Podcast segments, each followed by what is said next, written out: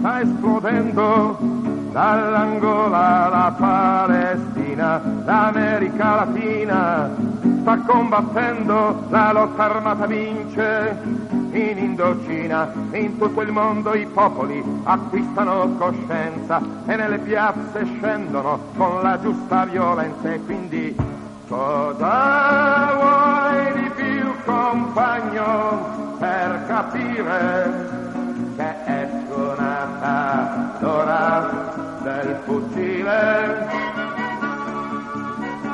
l'America dei Nixon, degli Ennio McNamara, dalle pantere nere una lezione impara. La civiltà del Napalm ai popoli non piace, finché ci son padroni non ci sarà mai pace. La pace dei padroni fa comoda ai padroni, la coesistenza è truffa per farci stare buoni e quindi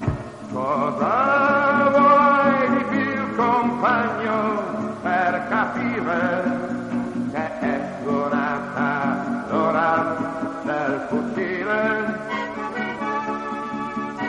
In Spagna ed in Polonia gli operai insegna anche la lotta, non si è fermata mai contro i padroni uniti, contro il capitalismo, anche se mascherato da un falso socialismo gli operai polacchi che hanno scioperato gridavano in corteo. Polizia Gestapo gridavano Gomulka per te finisce male marciavano cantando l'internazionale. Quindi cosa vuoi di più compagno per capire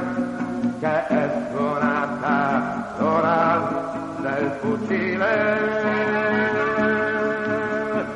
le masse anche in Europa non stanno più a guardare, la lotta esplode ovunque e non si può fermare, ovunque barricate, da Burgos a Stettino ed anche qui tra noi, da Vola a Torino, da Orgoso la Marghera, da Battipaglia Reggio, la lotta dura avanza, i padroni avranno la peggio e quindi